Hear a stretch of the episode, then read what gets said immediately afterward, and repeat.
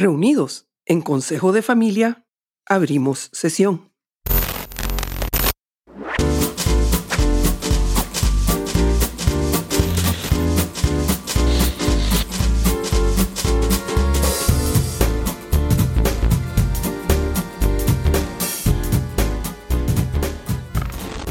El dilema de hoy, inversión o estilo de vida.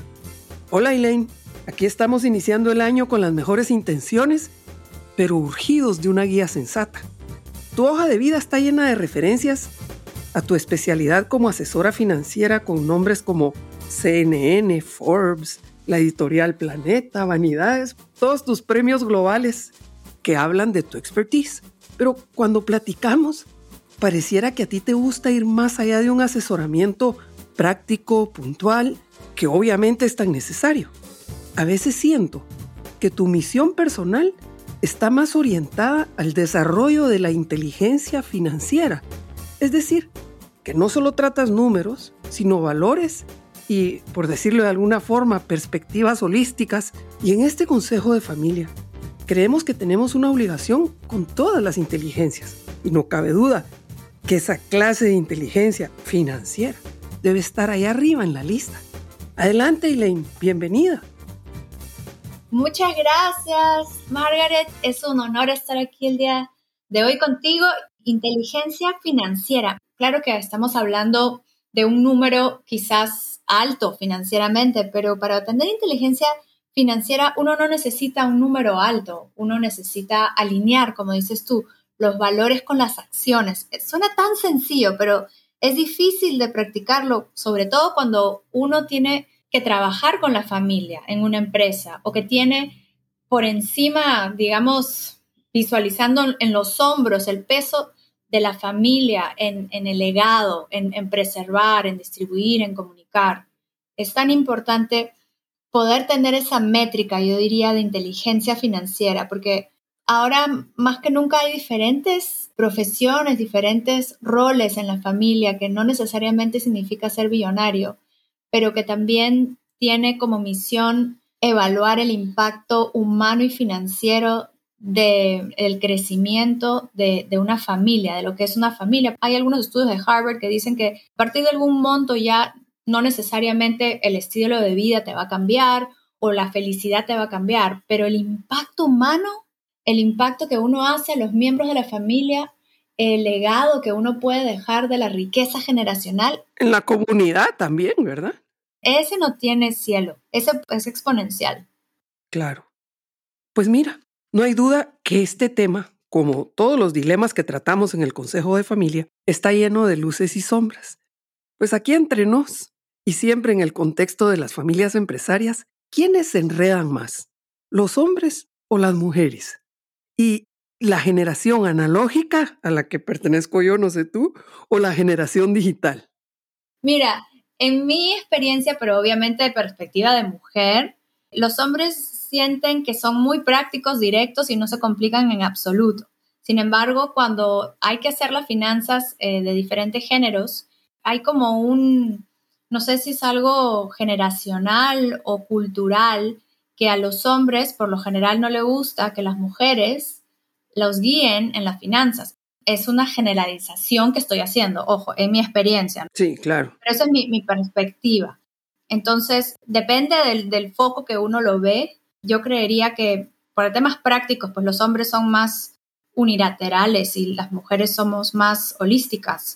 Y del punto de vista de la persona que lo está mirando, si es, si es algo directo o no es directo. Pero la segunda parte de la pregunta que me estabas haciendo de... ¿Quiénes nos enredamos más? ¿Los analógicos o los digitales?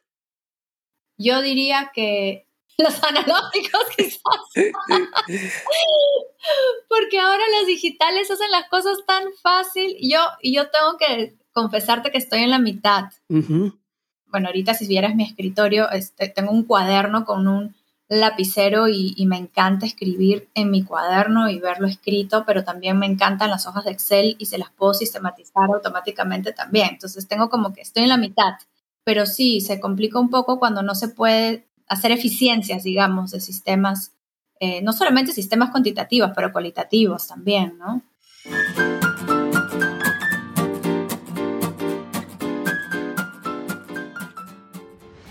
Sí, yo pienso que de repente ahora con la inteligencia artificial habrán muchas tareas que le podamos dejar al chat GPT o a cualquier otra plataforma, pero la inteligencia financiera no nos la van a sustituir, pues hay que adquirirla, ¿verdad tú?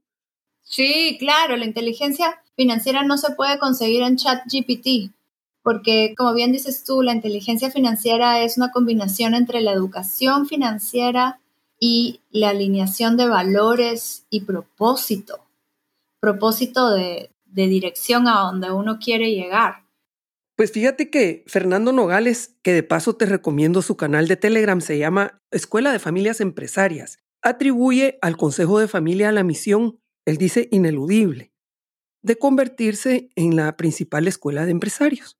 Y ahora que todo se puede medir, ¿hay algún cuestionario que nos mida la inteligencia financiera como grupo, algo así como aquel cociente intelectual, pero en los diferentes escenarios como la actitud ante el riesgo, la capacidad de análisis, decisiones, los valores, etc. Y solo pensando en voz alta, digamos, si este Consejo de Familia decide que para el 2024 quiere priorizar el desarrollo de la inteligencia financiera de la familia, ¿habría algún test como el IQ test que nos exponga nuestras deficiencias como punto de partida para un plan de acción, Elaine.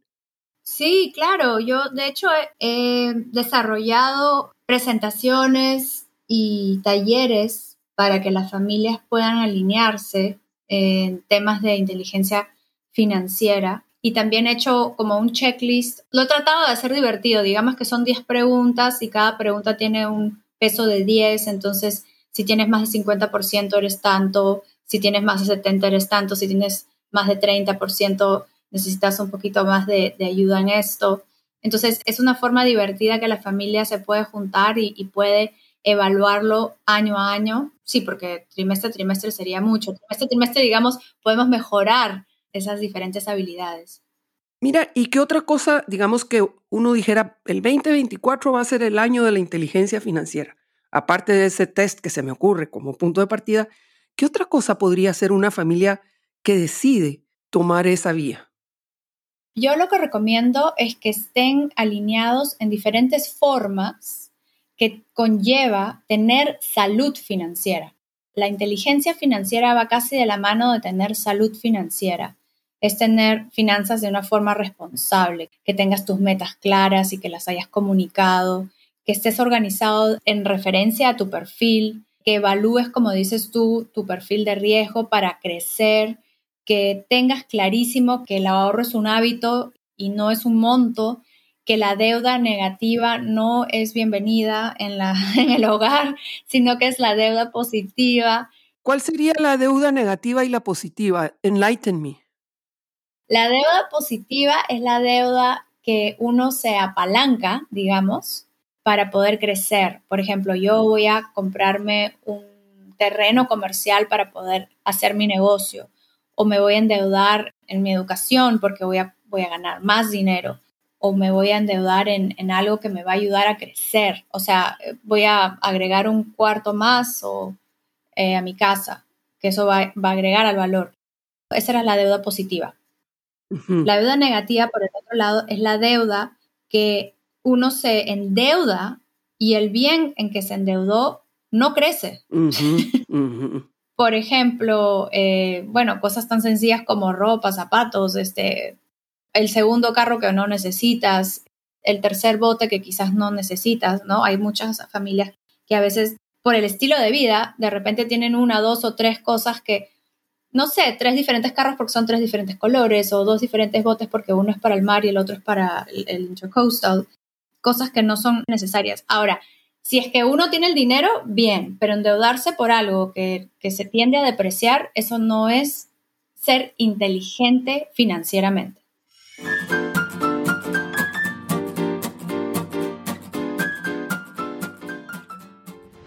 Se me ocurre estas empresas que llegan a pedir financiamiento para pagar dividendos que tienen acostumbrados a sus socios, ¿verdad tú?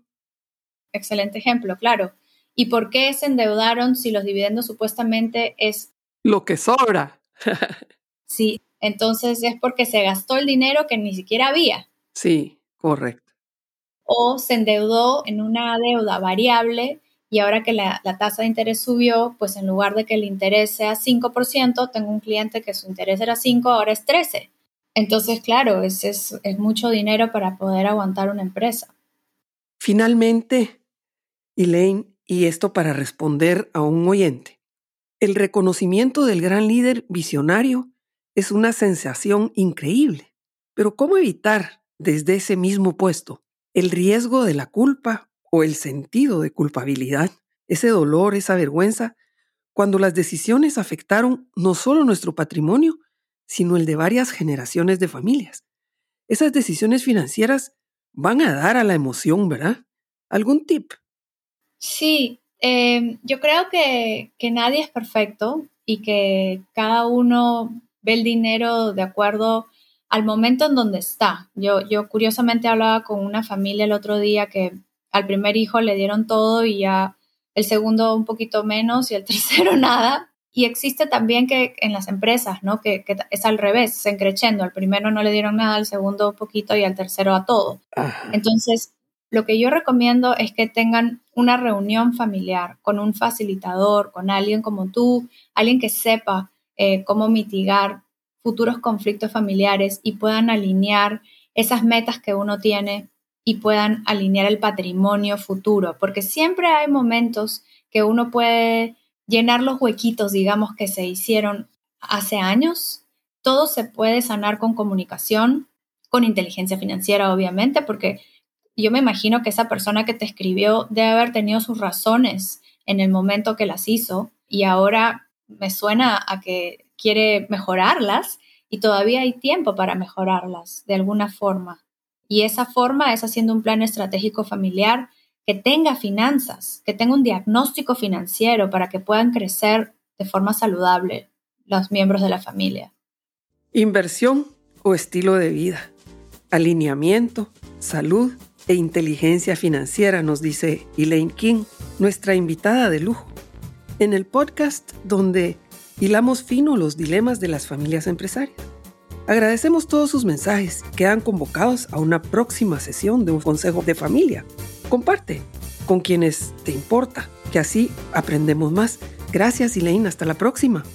Muchas gracias. Un abrazo grande. Y habiendo mucho más que tratar, cerramos sesión.